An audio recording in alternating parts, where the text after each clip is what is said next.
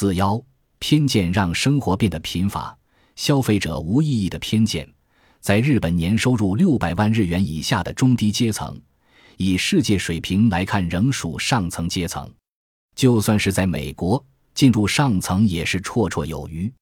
澳大利亚人的平均年收入只有日本的一半，但是他们的日子却过得十分悠闲，一年里有一个月都在度假。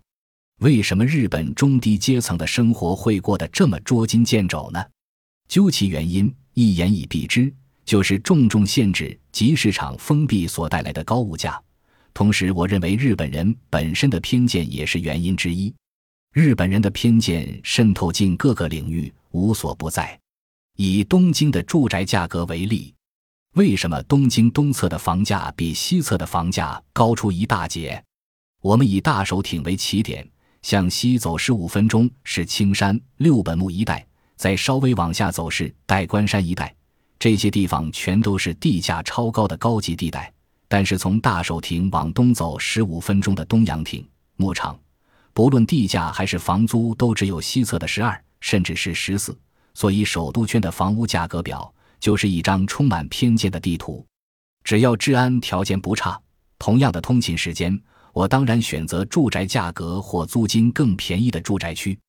如果把偏见抛在脑后，凭理智做合理的判断，牧场一带成为高级地段的可能性就会大幅提升。选择时不带偏见，可以缩减通勤时间，租金便宜的机会真的到处都是。中央线沿线也是大家眼中的高级住宅地带，但是只要亲眼目睹过上班时段如炼狱般拥堵的惨状。就会明白“高级”这两个字用在这里实在是不当。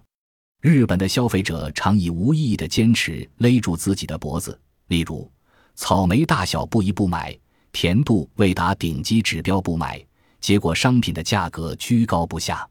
另外，把樱桃、哈密瓜装在桐木盒子里卖的也只有日本，而煎饼之类的食品外包装更是一层又一层，连最后要丢在垃圾桶里的东西都得花大价钱。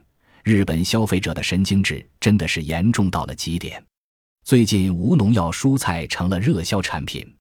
其实这些标榜无农药的蔬菜，大都是用非指定农药的其他药品所栽培出来的蔬菜。如果真的不用农药，超级市场就见不到一条条直挺挺的小黄瓜和一个个鲜艳的番茄了。真的要让消费者吃得安心，超级市场应该直接贩卖不撒农药、弯弯曲曲的小黄瓜。可是店家说没办法，消费者不买那种小黄瓜。消费者选择商品的标准完全不合乎逻辑。日本的消费者是世界上最严格的消费者，换个角度来形容，也可以说是观念最狭隘的消费者。例如，中国台湾的家具席卷全世界，但是在台湾从事手工家具的业者却说绝对不出口到日本。理由是日本销售家具的公司太严格了，美国的公司也很严格，但是美日严格的方式却大不相同。日本的家具进口商、销售业者不但会查看桌椅产品的内侧，还会把抽屉一一抽出来倒过来查，只要发现一点点瑕疵就退货。这对经营高级家具的业者而言风险极高，所以当然不卖给日本人。美国的业者也一样会仔细检查，但是发现有瑕疵时会说打七折吧。这对台湾业者来说虽有风险但可接受，所以就打个折扣卖了。结果美国的消费者就可以折扣价买到再看不到的地方有些小瑕疵的商品。日本的严格让只有一点点小瑕疵的商品的价值瞬间变成零，与此同时也剥夺了消费者选择的权利。这么做根本毫无意义。业者坚持连一点点小瑕疵都不允许，再次显现了日本人偏执的思考模式。